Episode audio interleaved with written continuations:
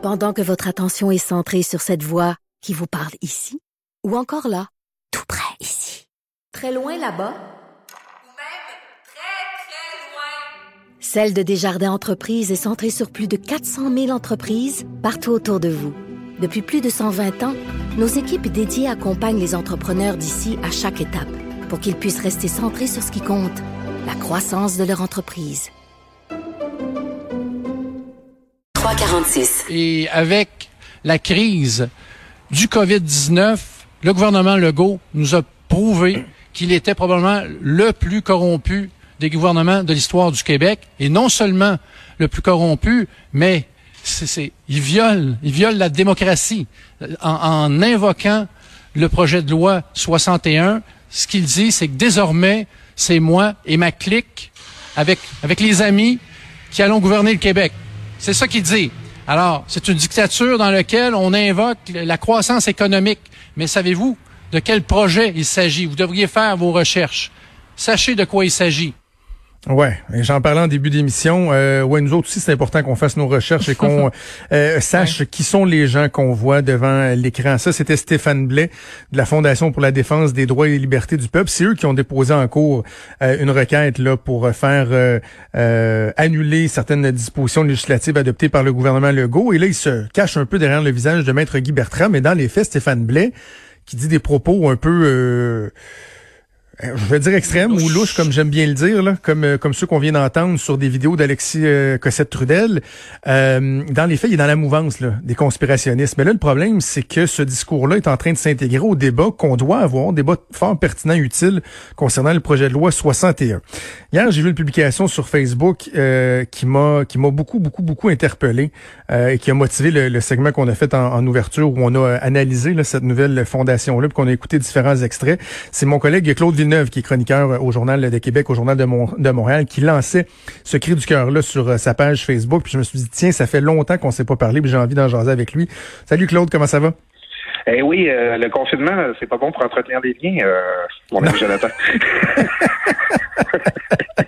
Écoute, Claude, je je sais pas par quel bout tu veux le prendre, parce qu'il y, a deux aspects. Il y a le fait qu'on doit parler du projet de loi 61, qu'il y a des enjeux réels, le pouvoir euh, euh, important que le gouvernement veut se donner ou veut maintenir à certains égards, mais il y a le mélange des genres avec le discours louche complotiste qui vient se mélanger à ça. Par où tu veux commencer? Ben écoute, euh, tu as raison, il faut faire vraiment attention parce que moi-même, je vois qu'avec ma publication, j'ai un peu nourri des discours conspirationnistes. Fait on pourrait peut-être commencer par cet aspect-là. De, euh, en fait, je dirais là-dessus, bon, pourquoi euh, faut, il faut quand même pas voir dans ce projet de loi-là la, la, suspension de l'état de droit et de la démocratie là, que certains essayent de faire passer. Mm-hmm. Parce que, tu sais, euh, tu vois ce qui circule sur Internet, ce dont on parle, les gens ils disent bon ben là, là le, projet de loi, il va euh, maintenir l'état d'urgence de manière indéfinie. Euh, les gens ont l'impression que dans on va être pour toujours avec des masques à deux mètres de distance, là, dans une espèce de dictature sanitaire. Sais, juste pour l'illustrer, le projet de loi, la loi là, telle qu'elle existe avant ce projet de loi-là, elle permet déjà au gouvernement de prolonger l'état d'urgence de manière indéfinie. Il y a juste à renouveler l'état d'urgence aux 10 jours en Conseil des ministres. Euh, il n'y a à peu près aucune limite à son pouvoir. Euh, sauf que là, la loi, ben, elle fait juste éviter au gouvernement d'avoir à adopter une nouvelle résolution du jour, puis de, finalement d'éviter euh, une étape là, qui est peut-être un peu euh, euh superflue dans le contexte actuel. je dis juste ça pour l'illustrer, que dans les discours, il y a une exagération euh, qui parlent d'affaires qui sont vraiment dans la loi, mais qui sont pas aussi pires que ce qu'on dit, là, ou euh, qui modifient pas beaucoup le droit actuel. Mais c'est important pour euh, pour contrer ça, c'est important pour que les gens comprennent bien ce dont c'est des questions, puis qu'est-ce qu'il y a de réellement problématique avec ce projet de loi-là, qu'on prenne le temps d'en parler, qu'on prenne le temps de l'expliquer, qu'on prenne le temps d'en débattre.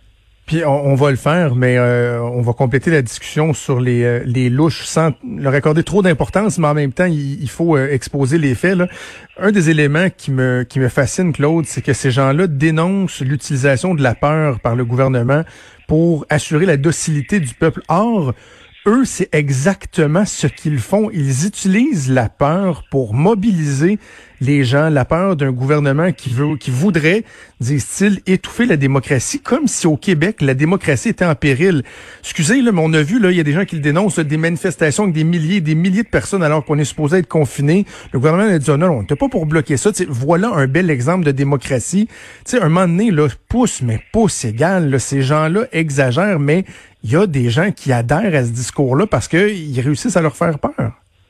Ouais, ben c'est c'est un, un peu une, on vit des temps inédits, hein, on l'a on l'a on l'a dit que ce qu'on vit c'est c'est quelque chose de complètement nouveau puis différent puis c'est sûr que les, les, les gens sont ébranlés puis ils cherchent des, des certitudes puis euh, dans tout ça ils cherchent des des façons euh, bizarrement trouver une façon euh, simple d'expliquer ce qu'on vit présentement, ben c'est rassurant même si c'est c'est inquiétant. Tu c'est le, le, virus là qui, qui s'est mis à circuler là, c'est il est bien maudit comme ennemi. On a beaucoup fait des métaphores de guerre, mais le virus, on peut pas l'intimider, on peut pas y sacrer une volée, on, peut pas, on peut pas le battre comme n'importe quel ennemi euh, physique. Tu sais. Alors là, les gens face à ça, ben ils, ils, cherchent des solutions. Fait que c'est la faute à qui ce qui nous arrive? C'est le gouvernement qui essaierait de nous mettre en bateau? C'est une façon de chercher des solutions à ce qu'on vit présentement.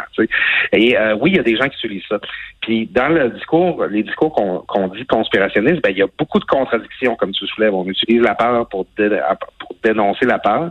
Moi, moi, j'ai aussi des gens qui me disent que euh, le, qui, qui dit ça sur Facebook, que le coronavirus, c'est pas pire qu'une grippe, puis que c'est pas une vraie maladie. Mais vite, vite, vite, il faut donner de la chloroquine à tout le monde.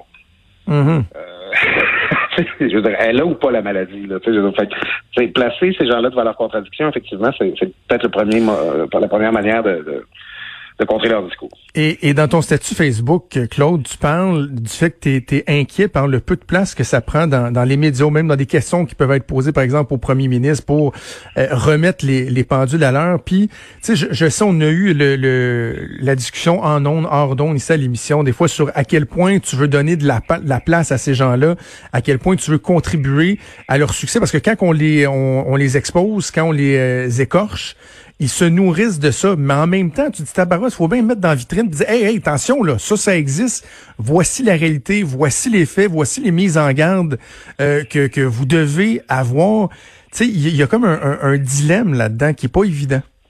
Ben, moi, ce que je propose, euh, puis, ah, c'est exactement pas ce que j'ai fait avec ma publication Facebook d'hier, mais au moment d'interpeller le gouvernement, puis que ce soit euh, les oppositions euh, à l'Assemblée nationale ou les journalistes, il ne s'agit pas de partir de la lorgnette conspirationniste. Il s'agit de partir du projet de loi à sa face même. Puis là, dire, M. Legault, euh, dans votre projet de loi, vous vous donnez des pouvoirs importants pour euh, contourner les procédures d'appel d'offres qu'on s'est doté pour réduire la collusion puis la corruption dans la construction.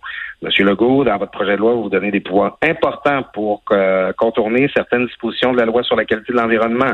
Euh, ça, c'est des affaires qui existent réellement là, dans le projet de loi et dont il faut débattre là, pour vrai. Puis moi, personnellement, je trouve que les trois oppositions de l'Assemblée nationale font une super bonne job sur ce dossier-là.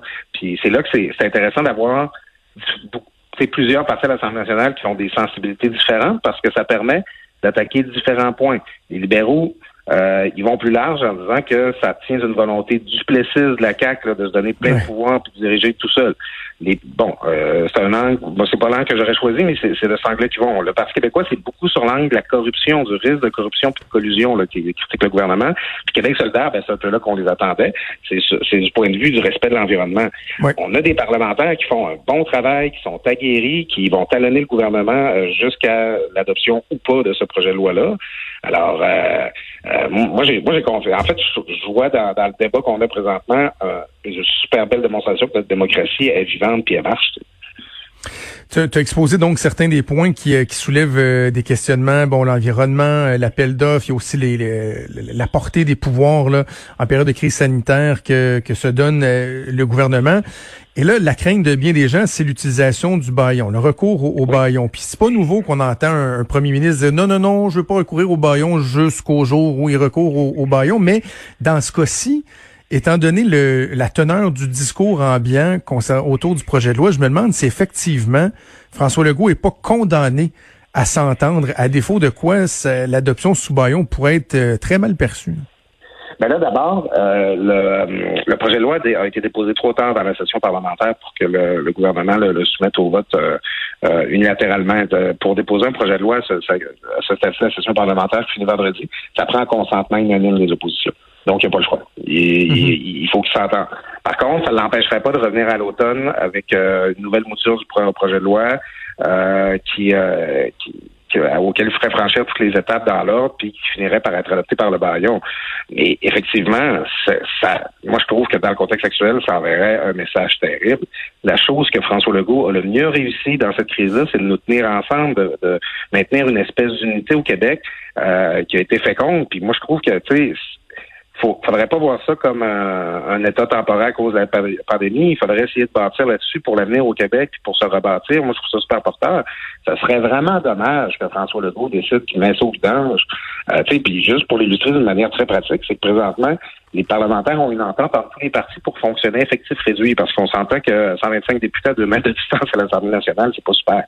Si François Legault fait un baillon, les partis vont dire, ben regarde, M. Legault, l'entente, elle tient plus, puis on débarque avec tout notre caucus, puis on va être, on va être 125 élus en pleine chambre. C'est ça qui va arriver. Il n'y aura pas d'organisie là après le baillon. Ok, on vient à distanciation sociale. Donc, François Legault, euh, s'il si, envisage de, de, prendre le baillon pour adopter cette loi-là, euh, il va un petit peu, mais il va, finir de casser le momentum qui s'est bâti durant la crise.